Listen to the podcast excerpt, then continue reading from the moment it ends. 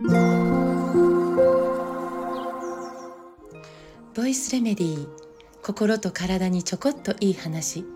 元看護師ホメオパス井上真由美です今日も先日のグッドアースさんとのインスタライブで時間オーバーのためにお答えできなかったご質問にお答えしていきたいと思います。えー、で、ご質問の方は4歳の息子さんが毎月月の半分くらいは咳と鼻水が出ており時々熱も出ます。今年に入ってから突然でなぜでしょう？というご質問なんです。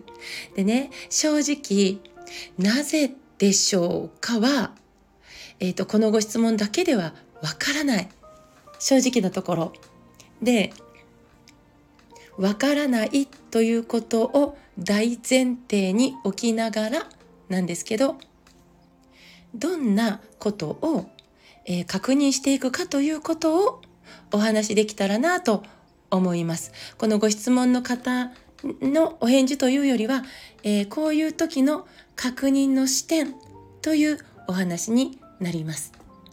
まずはシンプルに今年に入ってから始まっているので、去年までと今年からとで何か変わったことがあるかどうかですね。えー、幼稚園や保育園に通い始めたのだとしたら、その環境、ね、使われている消毒薬や日用品の影響や家ではあまり食べてなかった給食のメニューやおやつやとかね、あるいは引っ越しやリフォームがあった。ね、そうやって生活環境そのものが変わったとか、ペットを飼い始めた。ね、えー、あるいは家族に何か変化が起こった。ね、例えばママが妊娠した。ママがお仕事を始めた。とか、ね、まず去年までと今年からと何か変わったことがあるのかどうかを最初に確認して心当たりがあるならばまずはそこに、えー、向き合ってみるということになるかなと、えー、思います。ね、で、えー、咳と鼻水と熱ここに共通していることは肺のトラブルであることが多いです。そして肺って大腸とも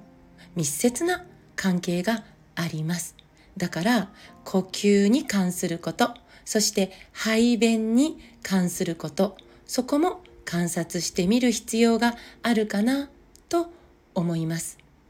ちゃんと普段ね、え鼻呼吸できているか化学物質を吸い込むことがない環境で過ごせているかうんちはちゃんと出てるか良いうんちバナナうんちというかねが出ているかおならは臭くないかなどなどです。で肺と大腸を疲労させたり炎症させたり、ね、するものとしてリンパの流れが悪くなることというのがあるんです。でリンパって体の下水道出てくるゴミを集めるのでね、ゴミがたくさん出やすい肺と大腸の周りにしっかりと発達しているのがリンパなんですよね。この中のリンパ液これが詰まりやすくて流れが悪くなると肺と大腸の働きが落ちてしまうんですよね。でこのリンパを詰まらせやすいものとして牛乳乳製品の摂りすぎとか生成小麦パンや麺の食べ過ぎとか甘いものの食べ過ぎとかなどがあるからこれも心当たりがあれば減らしてみるといいかもしれないです。そして肺は悲しみの臓器とも言われます。子供ながらにねえーと悲しみの感情を経験していることが、えー、あるのかもしれないのでそこも見ていくといいかなと思います。例えば友達友達に悪口を言われちゃったとか大切にしていたおもちゃをなくしちゃったとか、ね、そんなことも子供にとってはとても大きい出来事だったりします。そしてここは、えー、大事な点かなと私思ってるんですが、もう半年以上もこのような状況が続いているので、一度医師に見てもらって必要があれば血液検査を受けてみることも、えー、大事な選択かなと思うんです。もしかしたら貧血とか、えー、血液疾患とか何か特別な治療が必要な問題が起こっていないかこの確認は、えー、大事なのでちゃんと医師の目でえー、確認してもらうということも選択肢の中に入れてほしいなと思います。で、そういうこう、まあ、病気が否定された上で、鼻水、咳、時々熱、でも普段は元気ということでしたら、その病気が否定された上でね、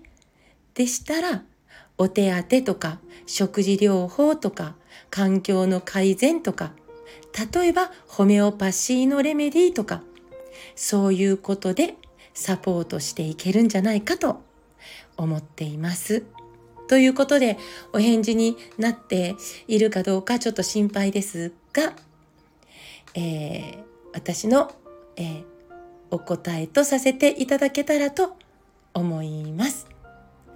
ということで今日も最後まで聞いてくださってありがとうございます。また明日お会いしましょう。